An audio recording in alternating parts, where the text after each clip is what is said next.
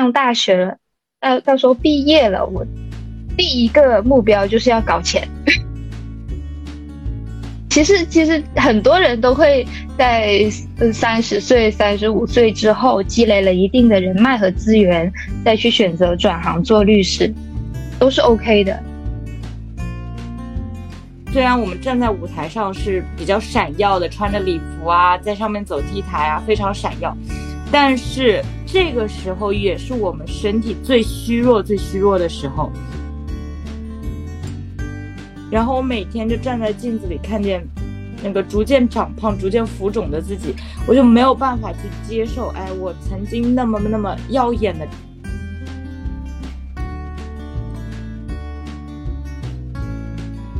Hello，大家好，我是应初。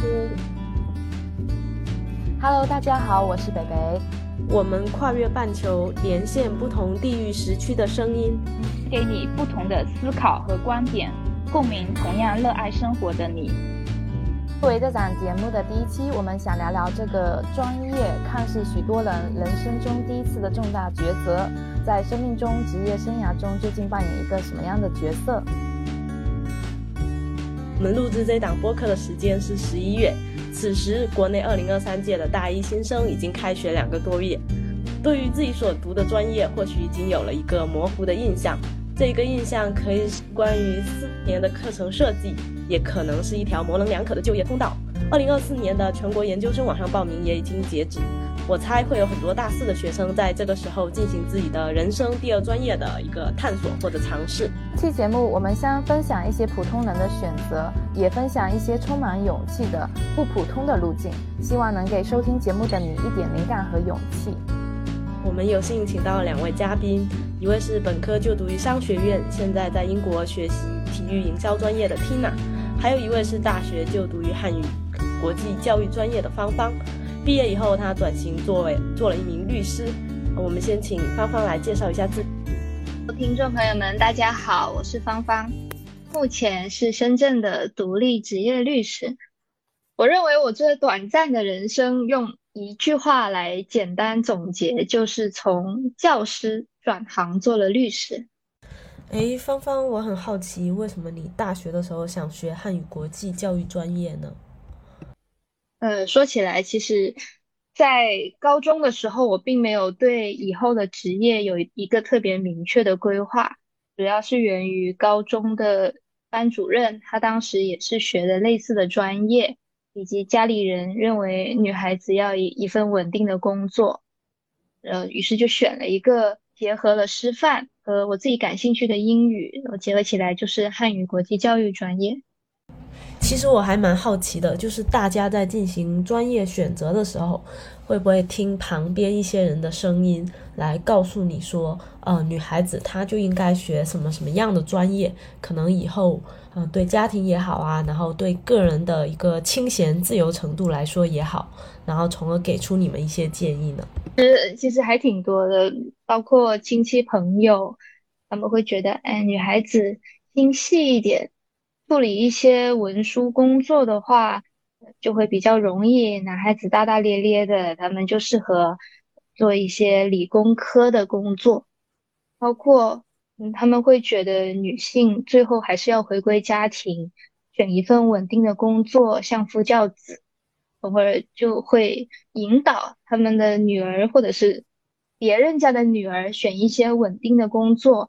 包括老师或者是公务员。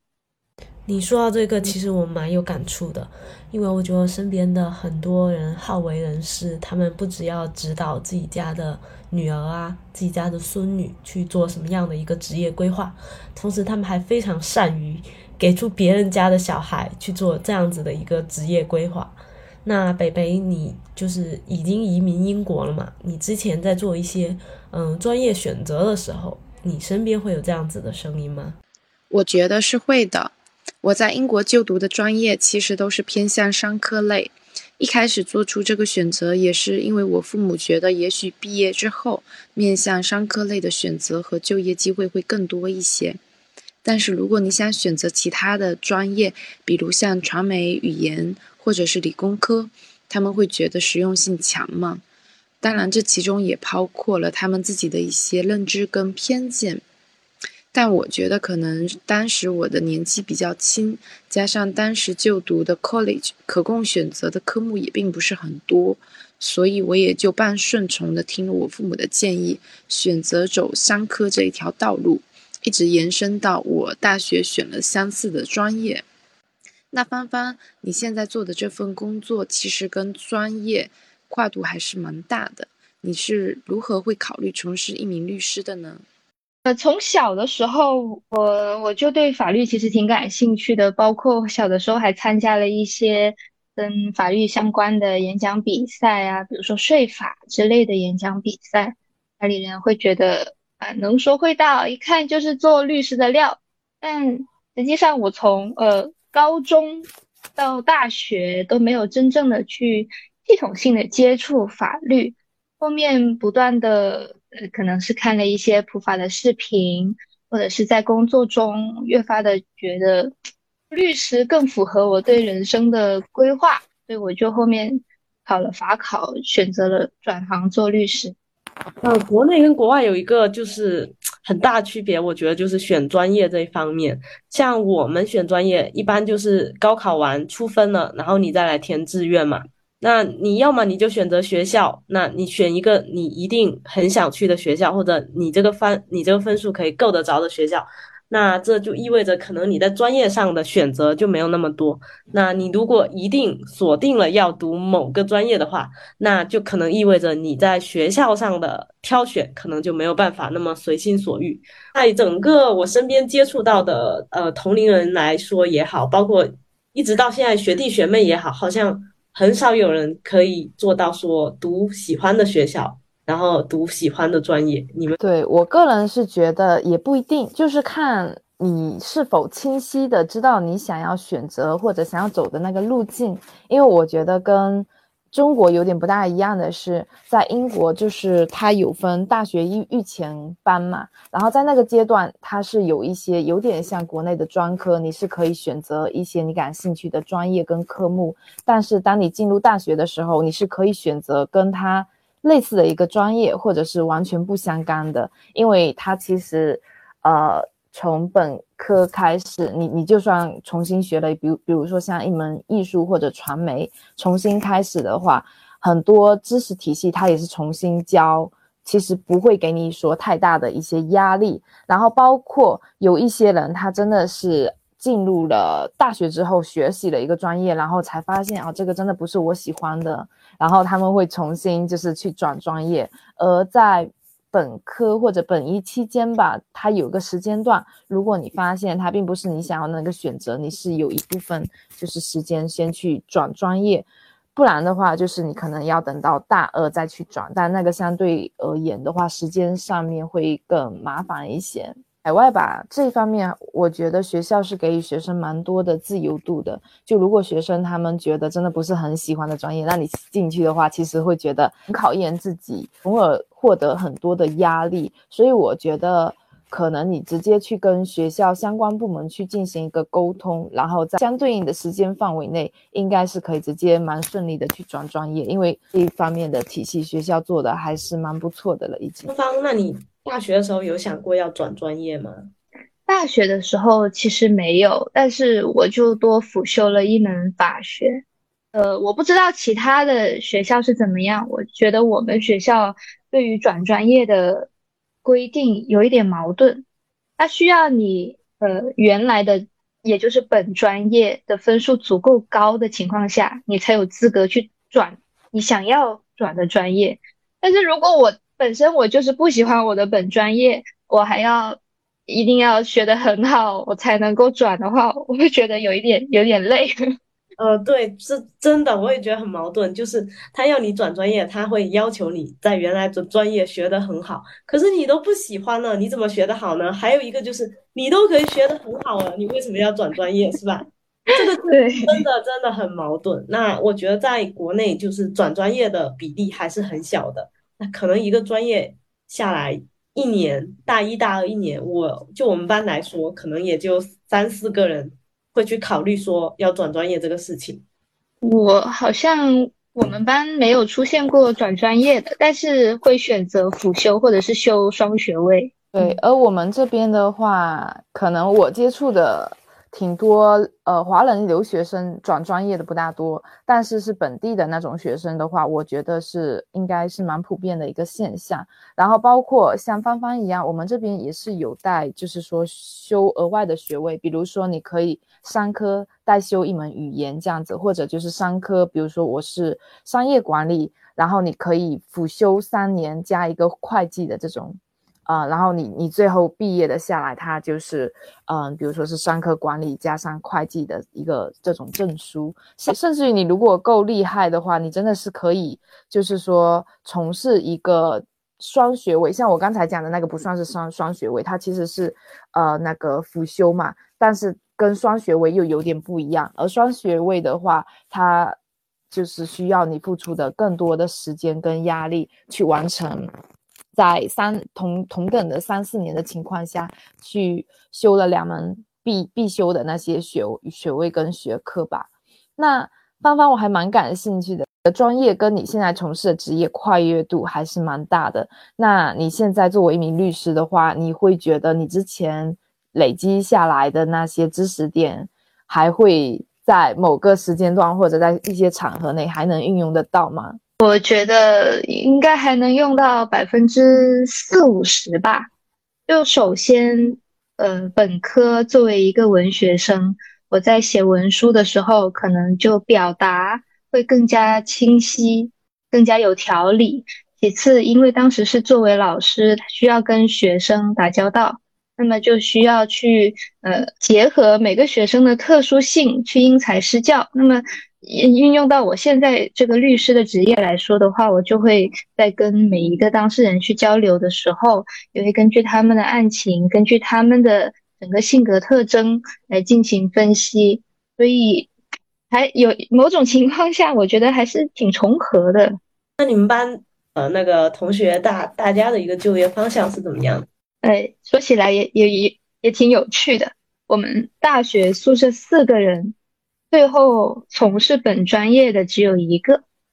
嗯，哎，你们专业对口的那个工作是什么？呃，现在在保安，是小学语文老师。哦，小学语文老师会不会有人去做嗯孔子学院的老师啊？嗯，我们当时有一个师姐去了，在我大二的时候就去了，是今年才回国，去了去的是东南亚那一片的。有考虑过说，呃，要不也出国看看，做一做一个这种对外传播汉语的一个大使吗？呃，这个这个想法，在我在我大三的时候，短暂的停留了大概一个月。然后我当时还，呃，为了去孔子学院，我还做了一些前期的酝酿，包括说，呃，当时在广州有专门教外国人汉语的培训机构，我也去面试通过了。就是有点像，其实也也相当于像教小中国小孩一样的一对一或者是一对二的这种家教。我教完之后，我就想着，嗯，有一点基本的能够教外国人的教学技能了，那我就可以尝试去申请孔子学院。但是这个想法到后面就被现实所所覆盖了，就是想着不行，我上大学了。到到时候毕业了，我第一个目标就是要搞钱，但是孔子学院不够搞钱，孔子学院就怎么说？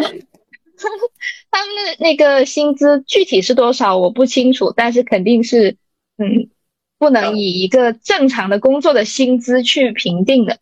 所以我就觉得还是要搞钱重要，就最后还是留在国内找一份正常的工作。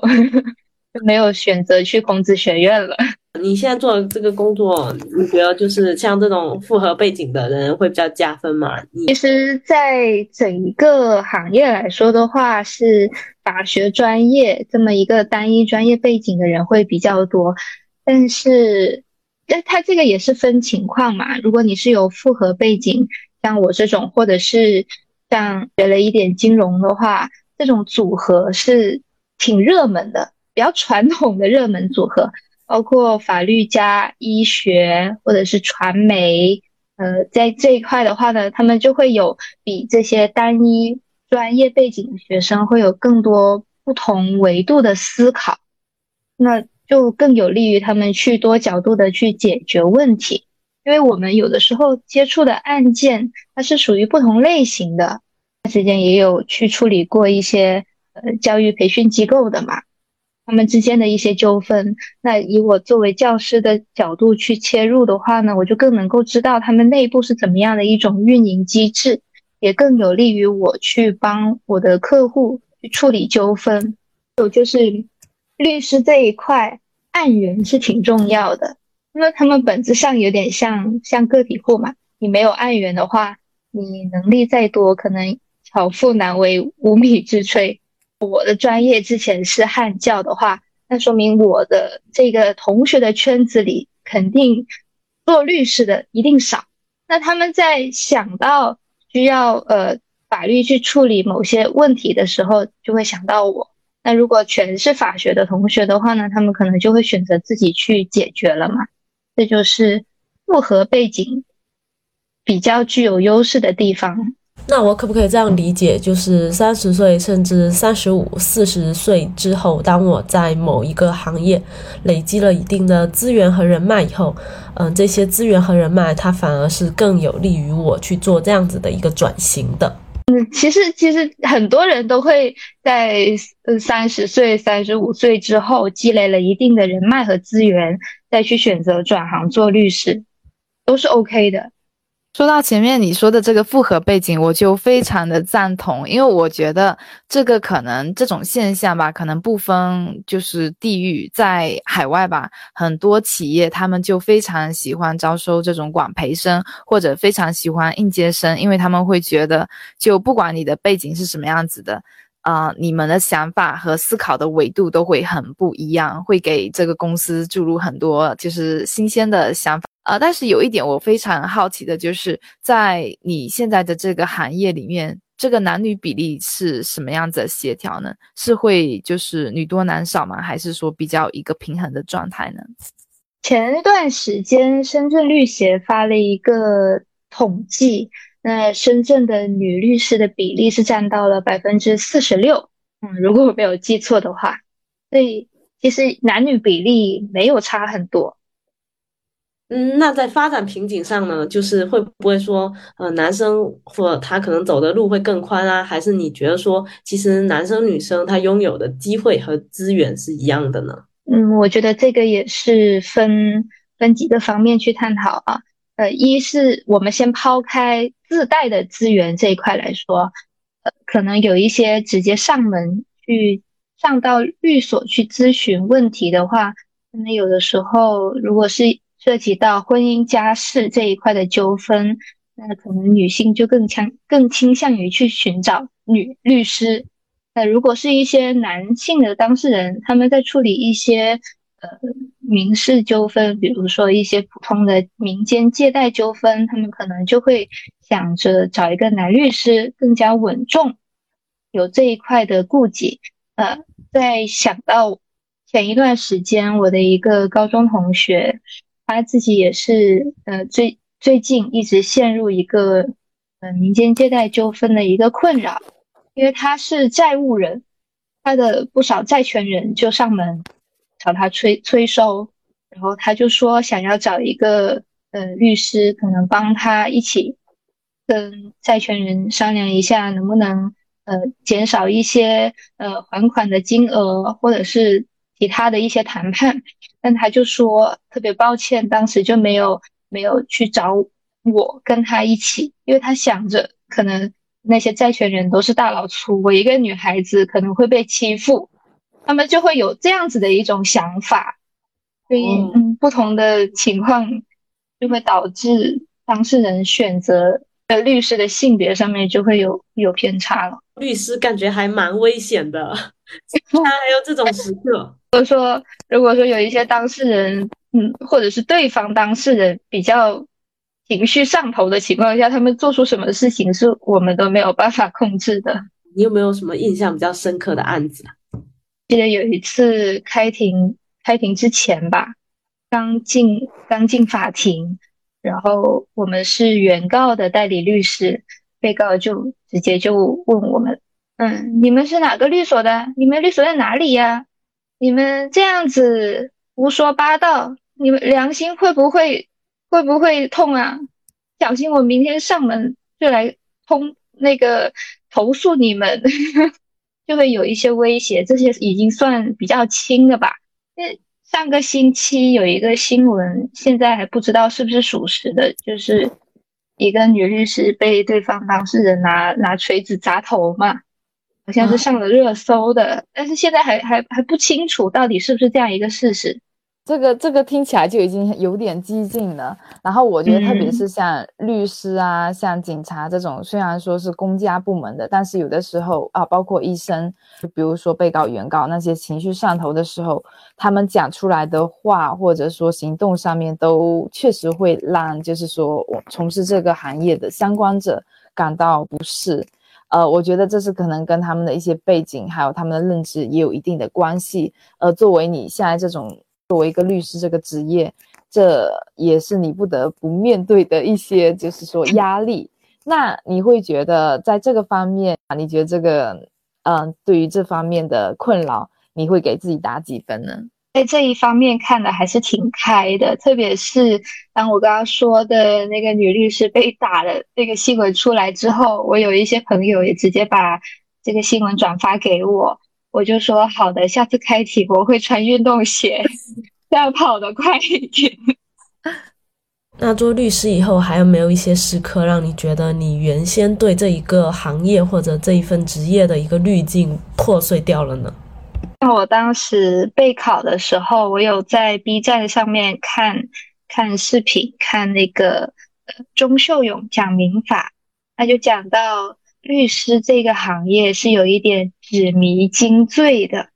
渲染着律师好像是一个嗯全都是精英的行业，然后大家都很能赚钱，每天交流或者是去的一些场所都是特别的高级，但真正当我从事这个行业，我才发现，嗯，从我作为一个实习律师开始，大家都是平等的牛马，每天都有做不完的工作，一样需要被老板 PUA。虽然我没有，但是我看着其他小伙伴，还挺可怜的。就现在，我作为一个职业律师，没有说一下子有一种升级了之后，嗯，我。平时的工作或者是生活有什么巨大的改变？但是因为是独立了，而不是当时的实习生，可能没有人帮我兜底了。这个时候我去做一些事情，我就需要衡量更多的风险。我去接下来应该怎么做？这样做，呃，对我以后工作是否有利？我需要更加发散性的思维去思考。这可能跟呃其他行业不一样，可能他们有老板兜着。这就是区别。目前你已经在律师行业也这么久了，你现在觉得这个律师是你喜欢的一个行业吗？还是说可能在接下去的几年内，你会再重新定义一个新的一个职业发展方向呢？我觉得目前来说，我挺喜欢这个行业的，因为我以前上班的时候，我就会呃，作为老师的时候。我会去思考，虽然现在的工作足够稳定，不需要我去考虑太多，但是呃，我的人生就这样了吗？我的工作真的开心吗？我做的事情能不能够体现出我的价值？我认为是不可以的，所以我就选择了挑战自己，就去备考了法考。打个比方说，我以前六点钟下班。五点五十，如果我还坐在工位上，我就会觉得我在加班。但是现在的话，凌晨两点钟工作，我都我都我都会很开心，像打了鸡血一样。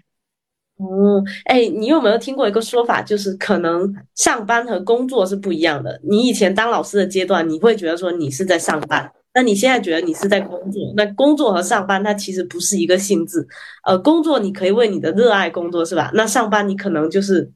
为老板打工，会不会有这种心态上的一个转变呢？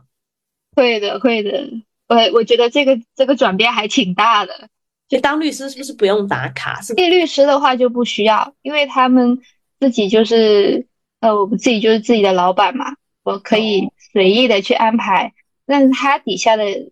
他底下的同事、受薪律师或者是实习律师的话，还是需要听从老板的安排，那上班该做什么就要做什么。一般情况下都是早九晚不知道几点。周末呢？周末有一些有一些律师也是需要加班的。那你在转行的过程中有没有后悔过？没有，包括我在实习期，我就是属于自愿加班类型。我老板没有跟我提过需要加班，但我都会选择默默留下来把事情做完。那我觉得你是选择了一个你热爱的职业，所以你会觉得可能在其他人看来，律师这个貌似具有挑战性的一个工作，对你而言却是一份有价值意义，因为喜欢而自愿把它做到了极致。对，其实我挺想让你分享一下你是如何在职准备司法考试的呢？根据我在网上查的资料，哈。这个司法考试呢，它的通过率一般是不会超过百分之十五的。那在职准备这一个考试呢，确实是难度挺大的。然后我也挺想听一听你说一下你是怎么准备这个考试的一些具体过程。当当我决定我要做一样事情的时候，比如说我上午十点钟决定哦我要考法了，那么我就会上我就去搜这个考试它需要考哪些科目。那么我可以从哪些渠道去获取到他的一些教材？下午我就会开始刷题，下午我就会开始看书。当时，当时我考法考，我就买了买了个 iPad，在网上白嫖了 PDF 版本，在 B 站看的所有的教学视频，通过一个 iPad 我就就看看那个教科书，再结合视频。就把整个记得好像是十三门法律还是多少，我现在记不清了。把这些法全部梳理了一遍，有一个大概的框架，可以通过 A P P 去刷题，不断的刷，刷到自己觉得某一个知识点不是很掌握，再返回去，再去仔细的去学习那一板块的法律，就这么一直循环循环，然后就就过了。那你在备考的过程会不会有那么一些时间，你觉得我现在也挺好的，我真的好累，真的读不下去，我就想放弃了。我现在也挺好的，会不会有这种时候啊？有，当我可能可能十几道题只对了两道的时候，我会有这样的想法，但是我不会停止的，我我会我会一边 emo 一边继续看书，一边刷题，我不会停止的。备考了多久？考过？还是。应该有接近一年的时间。一年，这一年你都是怎么过的？早上可能要六点六点半起床，看看一个小时左右的书，正常上班。中午的时间继续学习，下班了之后继续学习。所以我觉得我的卷在于，当我决定要做一件事情的时候，我就可以抛开所有的娱乐活动，我就专心做这么一样事情。从这个侧面可以看出，你是一个非常坚定并且执行能力非常强的人。如果对于其他女孩子啊，如也想走这个职业转型的一个道路，你会有什么意见想要分享的呢？我觉得他们需要确定自己真正感兴趣的行业是什么，而不是说道听途说或者是随波逐流，认为这一个行业特别热门。自己就去选择，他们需要认清自身实际的需求以及自己所带来的特色是什么，找到最契合自己的职业和方向比较重要。在当下这样子的一个语境下，我们都很流行去讲一个词叫试错成本。你觉得怎样把试错成本的？降到最低的同时，快速找到自己的热爱呢？可以可以选择多个方面去去尝试一下，多去探索一下。那打个比方说，我觉得，哎，可能我以后会是个艺术家，那我就去报一点兴趣班，我去学一下，看一下有没有这种可能，有没有这种天赋，或者是亲戚朋友有没有从事类似的工作，我能不能去跟着他去上一个星期的班，能不能去学习一下？这也是一种方法，对，这肯定是最直接的方法。但我觉得我们生活在互联网时代，也会有一种捷径，比如说你去 B 站啊，去小红书，去各大社交媒体平台，总会有一些行业的代表人士，他们愿意出来分享自己的一些行业内幕。那这也是我们去了解其他行业信息的一个好的渠道。但是我们也不排斥说，嗯，职业发布在社交媒体平台上，基本上都是经过美化的，要么就是经过夸张放大它的缺点的，现实中可能会比他想剖出来的更加的惨淡，当然也会比一些人剖出来的更加美好，主要就是看自己个人在当中的一个体会。所以说，如果有机会，最好是自己亲身去体会，是不是？我觉得。我觉得一定程度上是的，比如说一些自媒体，他们可能只想给我们看他们想要给我们看的东西。比如说我们我们这个行业，很多小红书，包括有的时候我自己会在小红书发说，嗯，处理一些什么什么样的案件，可能配一些穿的很好看的那个职业装，那实际上他们不知道这个背后我们需要进行多少的沟通。呃，背后可能是有一些很尴尬的。哎呀，我的因为今天穿的鞋子跟太高了，我的脚已经磨出水泡了。走回走回律所，可能就换上了洞洞鞋。但这些东西我们不会发到小红书上面让其他人看得到。你前面说你刚毕业的时候还是想搞钱，那我想问一下，你现在当律师了，嗯，你的这一个初心实现了吗？律师行业是很很清晰的二八定律。绝大部分的钱都是被百分之二十的律师赚走了，然后剩下剩下的一点点钱就变成我们底下的小律师互相内卷和卷服务。所以这个市场现在来说，我觉得有一点点艰难啊。但是，一般独立律师，我给自己的规划，我就不说其他的。我觉得前三年我就不要再亏本了。因为一些卡呃律所要交给律所的一些卡位费、管理费以及社保，其他的办案的成本都是需要我们自己去承担。那如果我不亏本的话，说明我就是有进步了。啊，现在是这样子的情况。就如果说我是一个完全没有资源、完全没有人脉，我需要靠自己去拼搏的话，我给自己的目标是这样子。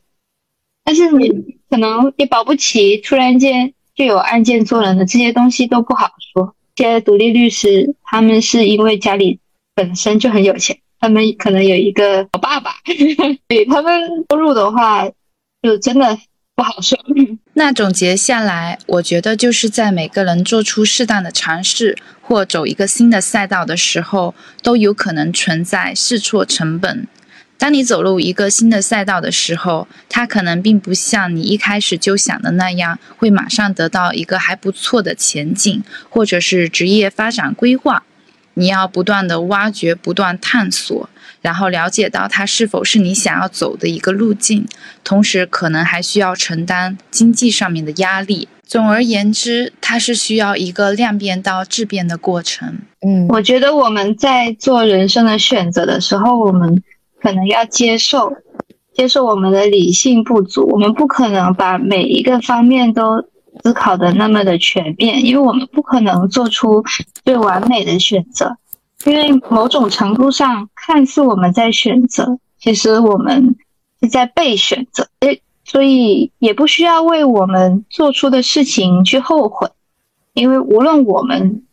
选择的是这一个行业，或者是其他的行业，总会受到一些阻力或者是障碍。但这些后悔是没有没有意义的。我们要做的就是勇敢的去承担这个后果，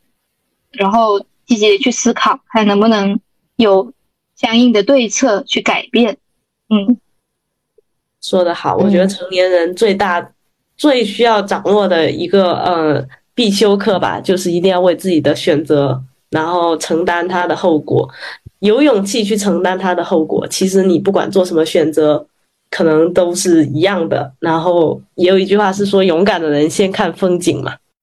我觉得其实每个人最初的尝试也并不一定是错误的选择，主要是我们怎么看待我们做出的每一个决定。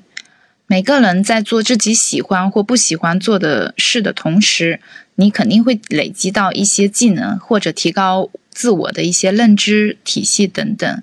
它也许目前并不会用得上，但当你走到某个转折点的时候，也许这些过往的经历、学识、人脉资源又可以重新进行一个分配，而这些都是需要一点点累积起来的。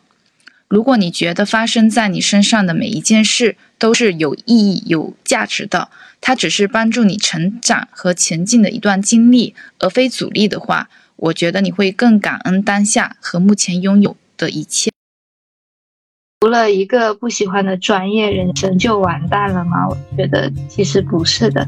因为有一些你认为是专业的课程，它的专业性其实没有那么强。我们所讨厌，可能当时讨厌的专业，并没有想象中的那么不可替代。呃学什么专业固然很重要，但是要看我们怎么去学，用怎么样的一种态度去学。我觉得这个是最重要的事情。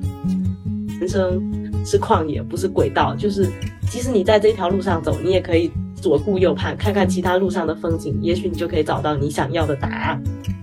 嗯，对我。我觉得就是人生就是道道是出路，所以说其实你觉得关上了一一扇门，其实它同时也为你打开了一扇门，所以并不需要觉得啊，好像。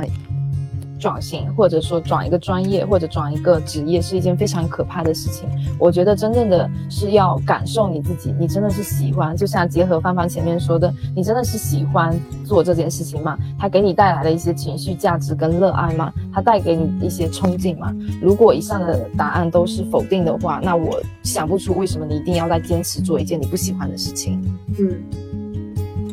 有道理。好。那我们也非常感谢芳芳今天的分享，给我们带来这么精彩的嗯想法和思想的碰撞，开心对，可以跟大家一起分享。我们很高兴这里就邀请 Tina 参加我们第二趴的转型专题，然后我们现在先由 Tina 来进行一个自我介绍。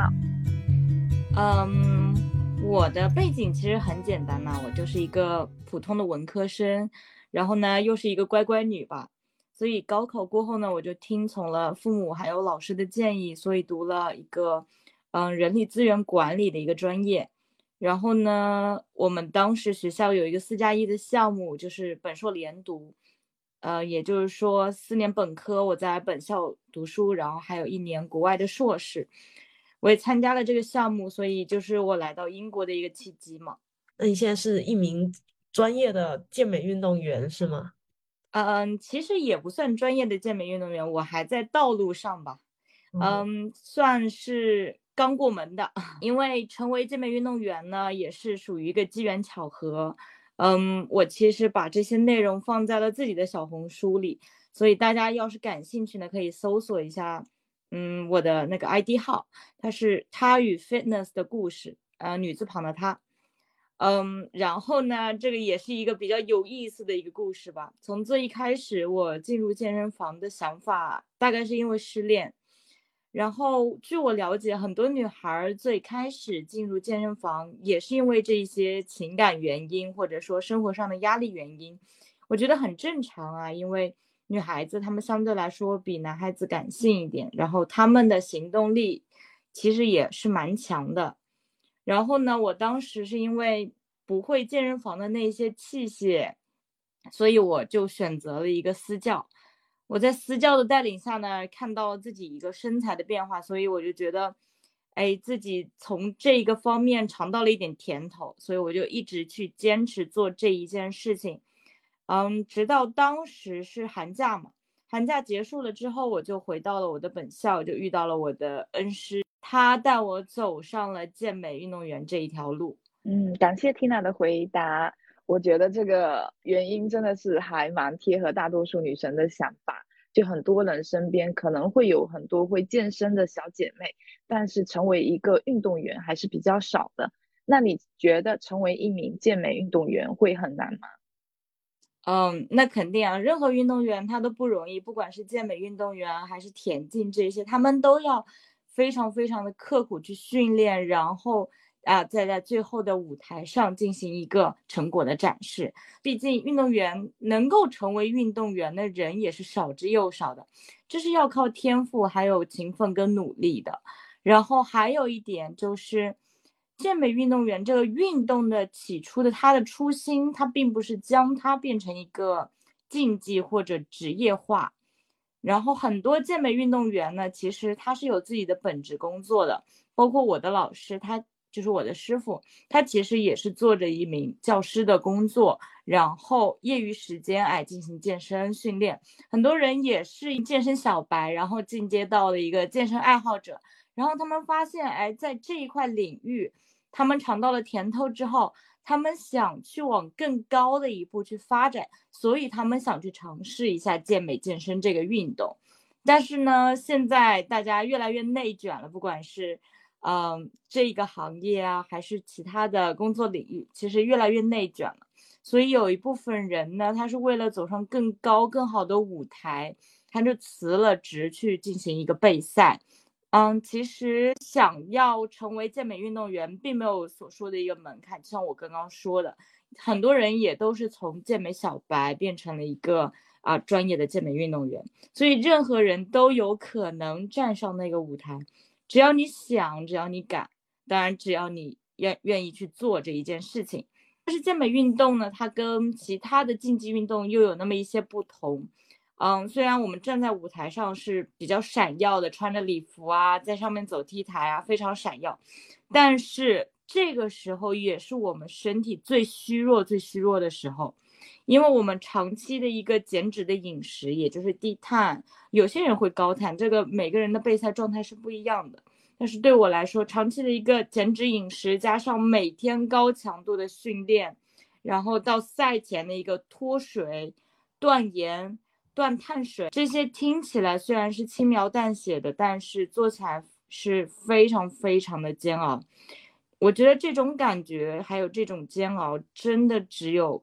感同身受的人，真的只有同为健美运动员，他才能真正的去理解这一份煎熬。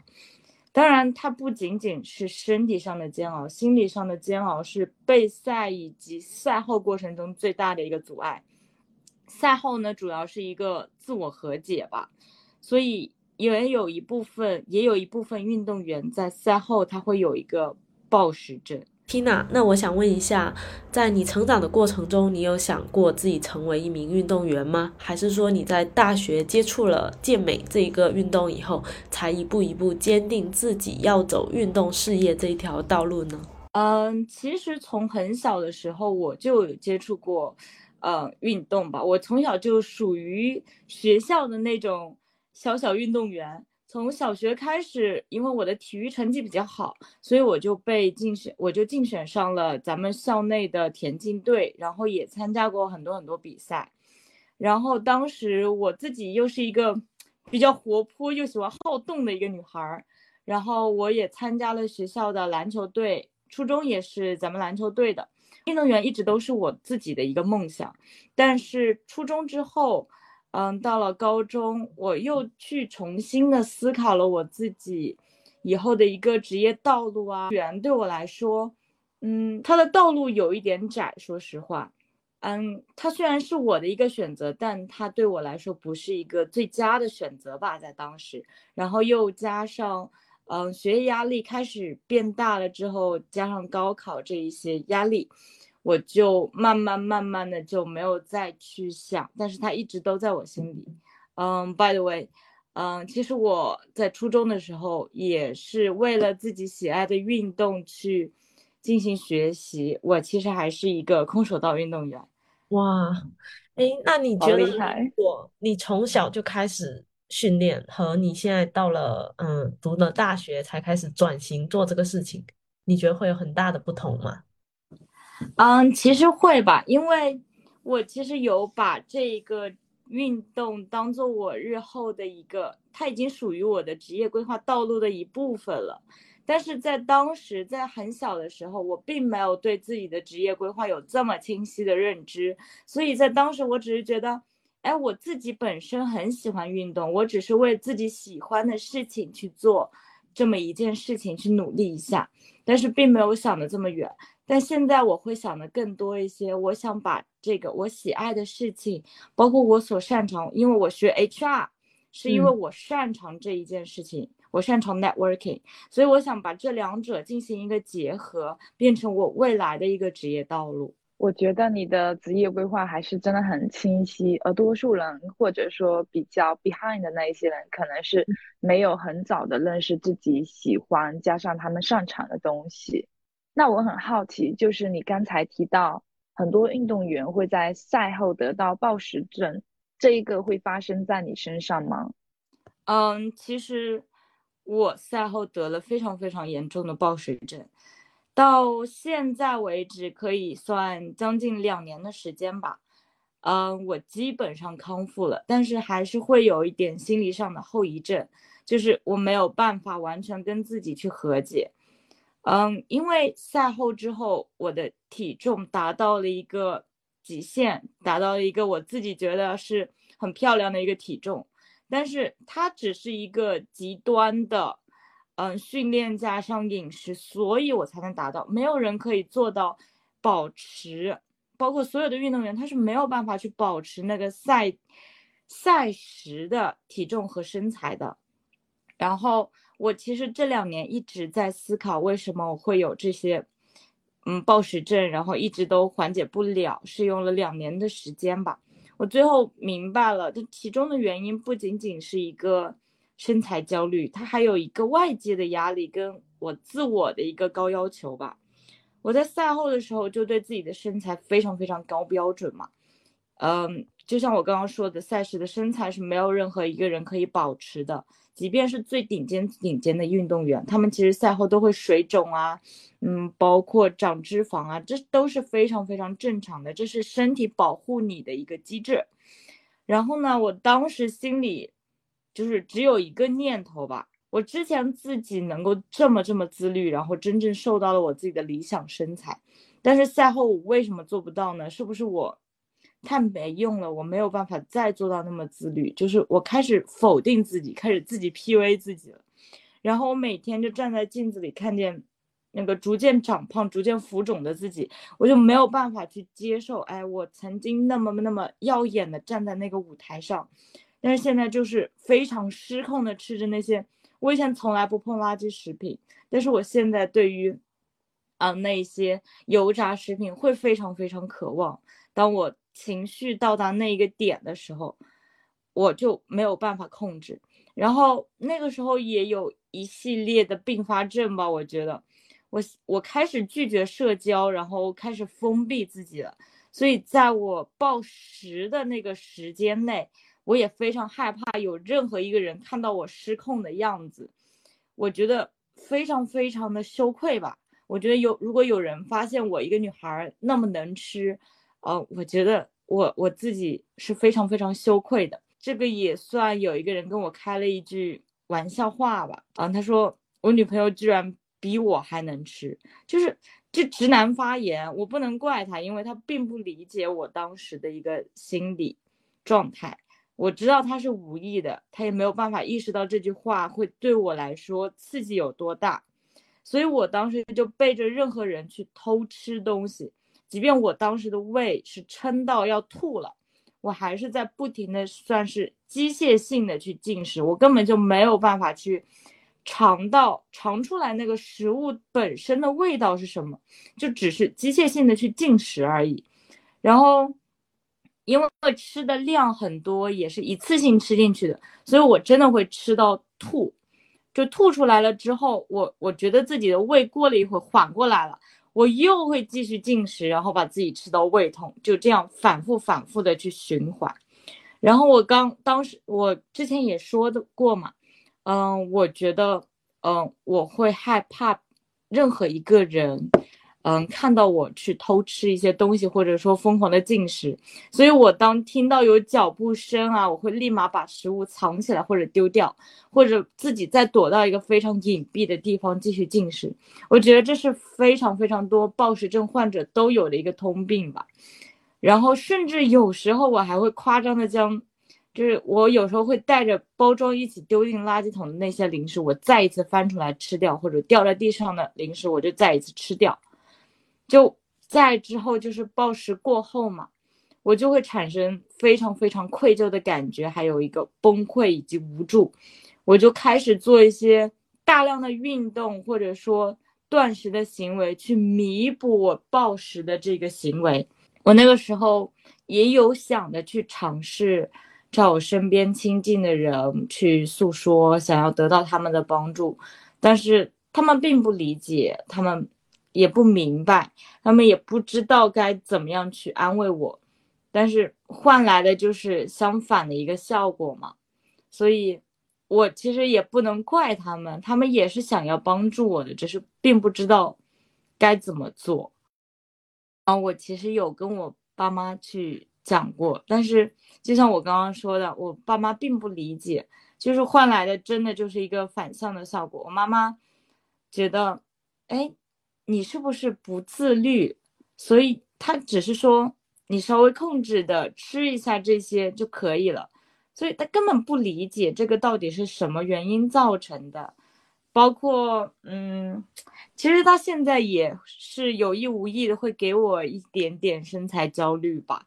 就是他每次我们通完话，因为我现在在国外嘛，我每次通完话，他都会第一时间问我，哎，你现在体重有多少啊？哎，呃，你有没有瘦一点？其实很正常，这些都是关心的话。对于没有这些症状、暴食症状的人来说，你们听起来是非常正常的，就是父母的关心。但是对于我来说，就是一个刺激点。我觉得，哎呀，你不要总是问我体重了，有什么好问的？我我的想法就是这样子的，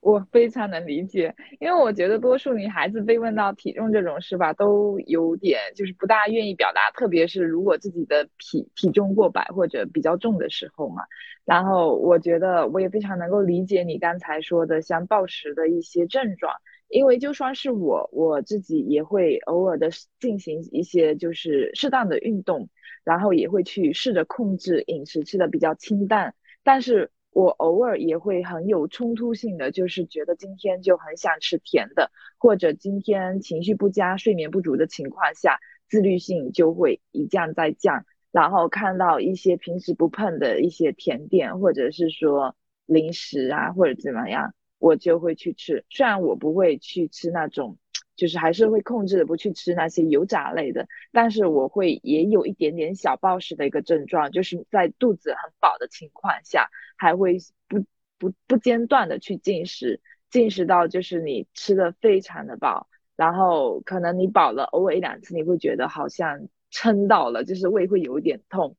啊，我觉得像我这样子，就是说只是比较怎么讲，稍微控制自己身材的一些女生都会有这种症状。那我觉得可能在其他吧，你可以看到网络上很多女生，在国内那种大环境下，对自己的身材非有非常高的要求，然后进行一个身材的焦虑，她们肯定有非常类似多的症状。那通过这一次的经历，你有什么建议可以分享给其他姐妹们吗？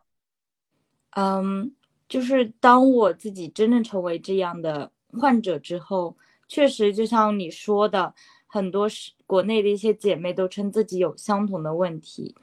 那么我就从自己的角度来发表一下看法吧，就是我们去怎么样看待正确的看待一件事情，那么我肯定首先要正确的去了解什么到什么是暴食症，它其实是一种心理疾病吧，暴食它只是这样疾病的一个行为的体现。其实反过来说，厌食症它是非常相似的一个疾病，所以任何疾病呢，它都需要对症下药。所以我们的患者呢，也应该去了解这个病，并且直视它。然后还有一部分小姑娘呢，她就觉得，哎呀，今天自己吃多了，自己吃撑了，我就我就今天暴食了。其实不是这样子的，因为暴食症最典型的一个，嗯，症状就是你在。失控性的进食行为之后，你会非常非常的严重的去有一个弥补机制，就像我刚刚说的，你会疯狂的去运动，甚至做一些极端的行为。这个是我觉得是能够区分的。一个是吃多了，一个是真正的暴食。有些女孩她就觉得，哎，我吃多了，我就是暴食了；哎，我吃撑了，我今天就是暴食了。不是这样子的，所以我们大家应该正确的去了解它，并且正视它。像我说的暴食症，它的原因它很复杂，有身材焦虑，它其实是一个导火索，身材焦虑，还有生活工作上的压力，还有对未来生活的一个迷茫，它都是一个潜在的因素。当我们发生暴食的行为，往往都是处于一个非常非常消极的一个情绪，就像你刚刚说的，哎，你心情不佳的时候，你会想去吃一些甜的去缓解一下压力这一些的。然后还有就是我们在面对食物的时候，暴食发生之前，我们在面对食物，我们会犹豫不决，这个时候我们应该思考再三。去分析一下这一次暴食，或者说你后面想要暴食这个情绪，你产生了一个什么样的情绪？然后面对这个情绪，你除了暴食，你还能做出一些什么样的行为去缓解你这样的情绪？比如说去运动，比如说去倾诉，这些都会比你暴食来的更加有效，来的更加罪恶感少。它也是一种排解你情绪的一个方式，你可以找到最适合自己排解情绪的一个方式，去思考一下，然后面对食物，再想一下，你面对食物，你是真的想吃这个食物吗？还是说，哎，你真的是因为情绪崩溃了，想要拿进食这个行为去安慰自己？但是我们要理解一点啊，吃这个行为它并没有错，这是咱们人的一个天性。这是我们身体在保护你自己的一个行为机制。那你可以分享一些有实践性的建议吗？那么我想跟大家建议一下，在暴食之后我们应该怎么办？第一就是多喝水，因为在暴食之后，当你身体吃了很多很多，一次性进食了很多食物之后，我们的身体会储水。你这个时候就不要上秤，给自己制造压力了，体重一定会上涨很多。水的重量是非常重的，还有你身体上，你在进食之后，你没有办法进行消化的，它可能还在你的胃里，还在你的肠里，所以你这个体重是包括了你身体储水的重量加上食物残渣，所以体重会上涨，就没有必要去给自己制造更多的焦虑去上秤。还有第二点就是，咱们在暴食过后不要断食，也不要进行极端的饮食，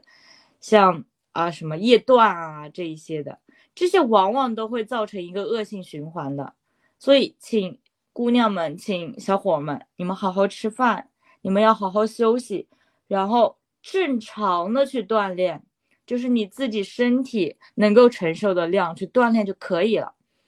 第三点就是。说到锻炼，我们就适当的去做做运动，排目的是排解心里面的一个压力，去释放出来。你可以约几个亲近的朋友，或者说，啊，你不愿意的话，你独自去散散步啊，跳跳操，爬爬山，户外运动非常好，亲近大自然，嗯，能够让你一下子就是心静下来。但是前提是做这些运动，你要注意安全，也不要过量。不要去过量，然后最重要的一点呢，去找一个愿意聆听你的人去倾诉，陌生人也好，朋友也好，不管他们理不理解，当然最好呢是呃能够感同身受你的人，你要做的只是找一个渠道去排解你自己的一个情绪，但如果你们愿意的话，我也可以做你们的聆听者喽。因为我觉得我自己作为暴食症的患者，我觉得自己能够带给你们的建议或者说自己的感受，嗯，我现在慢慢慢慢康复了之后，其实我也有很多 tips 可以教你们，带你们一点一点哎自己走出来。还有最后一点，也是我自己觉得对自己很有效的，就是给自己定一个可以实现的一个目标吧。有时候就像我之前提到的。有时候你为什么暴食，是对你自己对未来的一个迷茫，它是一个潜在因素，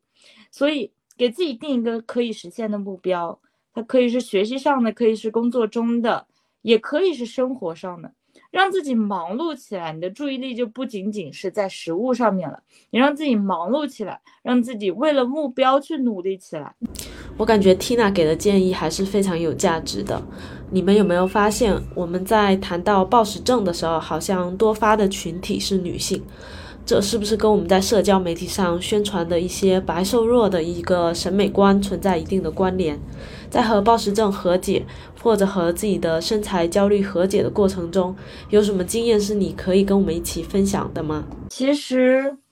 嗯，这个其实白瘦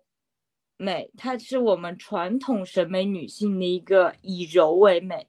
但是我觉得现在新时代到来了呀，嗯，我们应该更加去多元化的接受女性的美，它可以是。柔刚并进，它也可以是柔美的。女性的代表词不应该仅仅局限于白瘦。现在其实也有很多女孩儿，她们有自己的闪光点。嗯，女性也不光光是女性，人最好的代表词就是你的美不仅仅是来源于你的外表，其实我们更看重的是咱们的内在美。包括为什么健身不仅仅是刚美、刚柔并进。并存，其实更代表的是一个这一类女性走进健身房，对自己有高标准的女性，她们气质上的一个体现。往往咱们能观察到，哎，走进健身房的女性，她们其实是非常自信的，她们在工作上、在事业上其实是非常成功的，因为她们将自己的注意力放在了自己的身上，她们。去不断的去提高自己，当然走进健身房也是他们提高自己的一种途径，只是这种途径比较局限于他们对自己身材的一个高高标准。女性的美，它是非常非常多元化的，一个是身材，它还有别的地方，一个是气质。我觉得我们应该更看重自己的一个气质，去完善自己的一个心境，让自己的 level 高一些，把。注意力放在自己身上，而不是说放在其他外界的事物上面。哎，别人对你的评价有什么用呢？别人对你的评价能改变你什么呢？你还是你呀，对不对？所以，我们应该去提升自己的能力，无论是身材上也好，还是学习能力也好，还是工作能力也好，我们应该去把自己的注意力放在自己身上。哦，谢谢 Tina，你参加了那个比赛，然后得到了一个非常好的名次。还有你经历了一个暴食症，然后又自我恢复，通过自己的努力逐渐恢复，这样子的一些非常特殊的经历，你觉得对你日后的成长和自我认知有什么帮助呢？引用一下我的赛后总结吧，是我我的内心最深处的一个获得，就是我觉得我自己学会了贪婪。这里的贪婪指的是我对优秀的更加渴望，我渴望成功，我想要优秀。不仅是为了自己，我也很想让自己身边的人能够以我为榜样，更加想让爸妈为我骄傲。我也懂得了适可而止，浅尝即可。这不仅是在饮食上面，包括训练、休息、学习，我开始适量而行，不再过于内卷。我也更明白了相互理解、好好沟通是一件多么多么可贵的东西。大量的训练导致的疲惫以及饥饿感带来的极度烦躁和心里面无法调节的压抑情绪，我是一个非常要要强的女孩，所以对我来说是非常大的压力，所以我的脾气在当时非常非常的差，一点就爆。所以从那之后，我就开始学会了反思，也站在他人的角度去理解这一些事情，确实也避免了非常。多不必要的误会与烦恼。当然，在我的职业规划道路上呢，是我现在越来越明白，我更清晰，我我想要的是什么。所以，我是以结果为导向的，我会为他一点一点去努力，一点一点变优秀。你参加那个比赛是全国大学生健身健美锦标赛是吗？对对对对对，是 CBBA 的，它是协会内的。嗯，我想知道，就是一个普通的大学生，通过一定的健身、健美或者训练以后，嗯，真的可以站上这种舞台吗？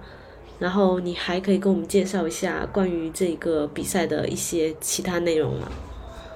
这个是看你们自己，就是我不会去建议任何人去参加这个比赛，或者说。不建议他去，这个都是需要看你们自己对于这个比赛的一个认知，或者说看一看自己能够在这个领域，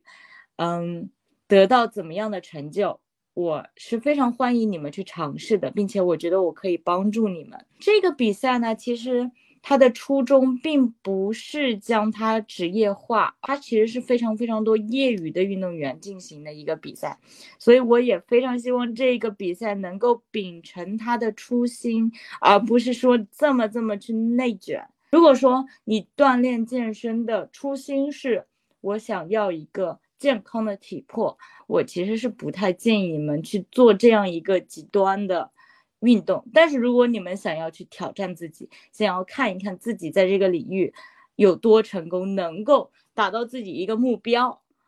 我觉得你们可以去试一试，你们会找到不一样的自己。谢谢 Tina 的建议，我觉得这个确实听起来是蛮有挑战性的，而且是需要一定的基础跟热情投入。嗯，毕竟当你选择要参加这个比赛起，可能要承担的。很多周遭人对你的一些期待跟期许，包括你自己，嗯，是否也是一个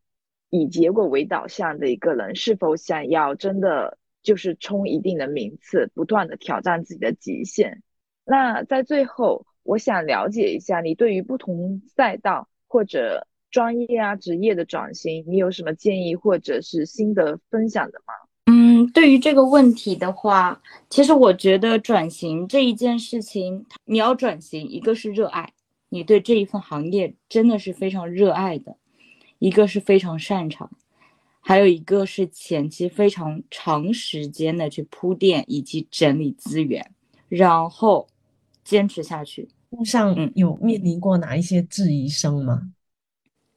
质疑声，你是说？嗯，健美健身赛道这个质疑吗？嗯，嗯，金刚芭比你们应该听过吧？嗯嗯，对对对，所以大家对金刚芭比就是她的印象并没有这么好，说很多女孩就说，哎，我不要练成金刚芭比那样，这个其实就是一个很典型的质疑。我觉得对于这些质疑没有什么犹豫的，因为这就是我自己。这也是，这也代表了一部分女性，嗯，包括你父母，他们，嗯，会不会给你一些建议？比如说，会认为说你做这个 fitness，然后这一份工作很辛苦，然后可能会更愿意你，啊，再做回大学专业，啊，比如说当一个人力资源，会有这种声音吗？这件事情其实。我爸妈到后面其实还是比较支持我的，他们属于散养型父母，所以有一些事情我虽然会跟他们商量，嗯，他们也是百分之一百去支持我，因为还年轻嘛。然后，嗯，爸妈也想让我，为什么想希望我出国，也是想让我看看这个世界，想让我闯一闯。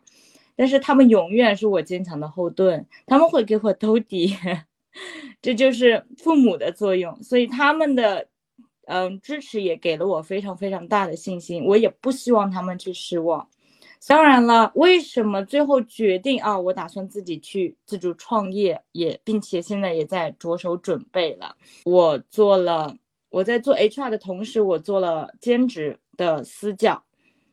然后同时也在写我自己的商业计划书。我发现。我虽然喜欢 HR 这个事业，但是我可能更热爱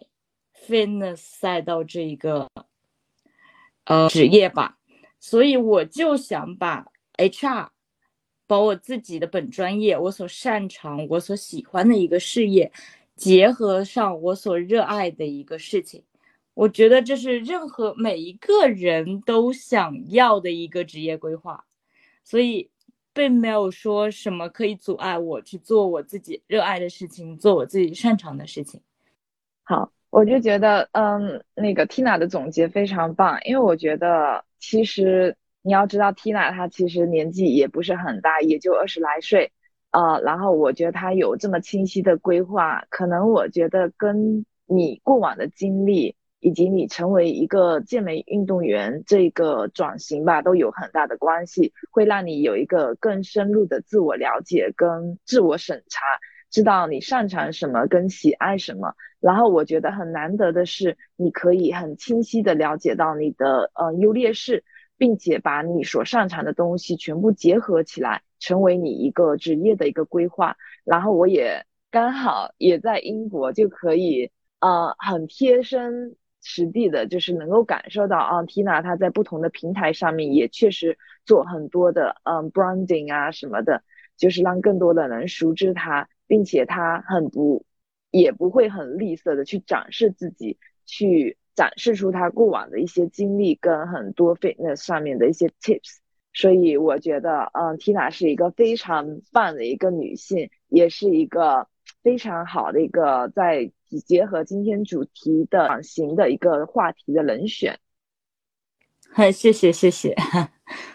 我听完你的讲述，其实我是带有一些比较羡慕的成分在在的，因为我觉得，嗯，就是在国内这样子的一个环境下成长，你的每一次转型其实都是有一个很大的一个试错成本的。然后你的经历塑造了你的转型，其实包括你这样子，你一次一次稍微的一个，呃。走进健身房，然后持之以恒这样子的一系列动作，让你找到了你的热爱，而且你的父母又很支持你，就是愿意给你兜底。很幸运你在成长的路上也没有听到一些，嗯，像我们一些比较世俗上的一些声音，可能会质疑说，嗯，女性她就是应该，嗯，少做一些就是这种，比如说，嗯，付出要付出较多体力、付出较多脑力的工作，而是给了你很大的支持。我觉得这些都是，嗯。在你身上让我看到很幸运的东西，然后包括你自己内心的坚定，然后以及你非常明确你想要做的这样子的一个东西，我觉得是这样子的一个综合因素，然后塑造了出今天你这样嗯自信，然后又优秀的这样子的一个人。那跟你聊天我也觉得很开心，从你身上学到很多，真的每一个嗯想要转型的人，他真的要付出说比原来就在这个赛道上奔跑的人更多的努力。非常感谢印出现今天的总结，然后我们也很高兴有 Tina 今天的参与。那我觉得时间也差不多了，大家还有什么想补充的吗？我最后再总结一下吧。嗯，其实我觉得我自己是幸运的，当然了，我也有自己的那一份坚持，还有自己身边父母朋友的支持，所以我非常非常的幸运。当然，我也非常希望。大家能够继续支持我们，然后也非常希望大家能够继续支持这一个播客。嗯，我希望有更多更多的人愿意在咱们平台分享自己，分享自己的经历，跟大家成为朋友。谢谢谢谢谢，非常感谢 Tina 的推广。我们也希望更多的人能够关注一下 Tina。可以去了解一下它的行业，以及去关注它在不同的平平台上。然后我们也会放上 Tina 的小红书账号跟抖音账号。感谢今天的分享。